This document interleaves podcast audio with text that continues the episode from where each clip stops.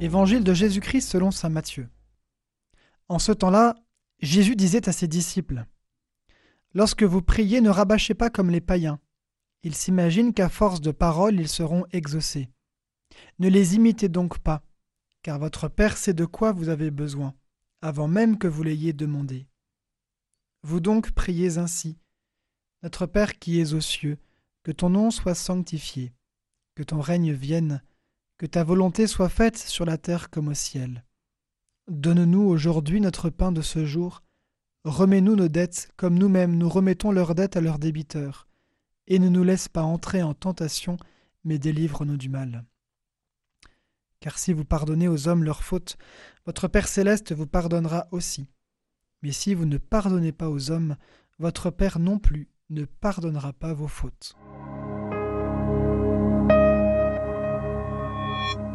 Jésus est un homme de prière. Il passait de longs moments en prière, des nuits entières. Ses disciples devaient aller lui dire Tout le monde te cherche.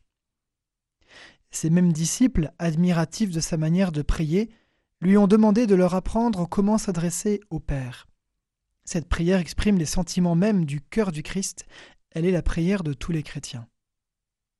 Dans le Notre Père, nous demandons tout ce que nous pouvons désirer, et dans l'ordre dont il convient de le demander. Nous commençons en demandant à Dieu qu'il soit glorifié par tous et que nous puissions atteindre notre but ultime, c'est-à-dire la vision et l'amour de Dieu, son règne. Et pour cela, nous demandons que sa volonté soit faite, exprimant ainsi notre disposition filiale à toujours faire ce qui plaît au Père. Afin de ne pas tomber sur notre chemin de pèlerin jusqu'à sa maison, nous demandons notre pain quotidien, notre nourriture pour tenir. Puisque nous avons besoin de la santé pour avancer, nous demandons à Dieu le pardon de nos péchés parce qu'ils sont cause de maladie et de mort de la vie de la grâce dans notre âme. Nous voulons que Dieu nous pardonne et les autres aussi. Si nous étions vraiment humbles, ce ne serait pas si difficile. Mais l'orgueil rend les choses bien plus pénibles. Retrouvons alors le poids des mots lorsque nous réciterons à nouveau le Notre Père et je fais une petite digression en vous présentant un ouvrage que j'ai lu il y a quelques semaines d'Yves de Saint-Chéron, Éloge d'une guerrière, aux éditions Grasset.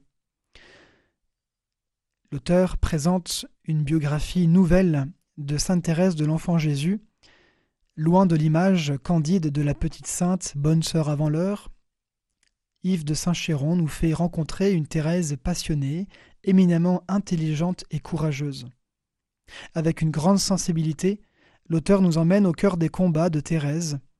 Toute sa vie durant, elle cherche avec une volonté et un courage inouïs à réconcilier l'amour divin qui habite son cœur et qui la transcende, et l'amour humain, infiniment imparfait, avec lequel elle tente de lui répondre.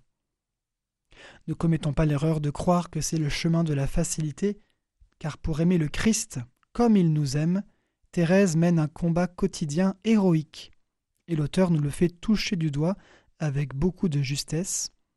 Éloge d'une guerrière, Yves de Saint-Chéron aux éditions Grasset, qui présente la petite Thérèse qui aimait tant le Notre Père.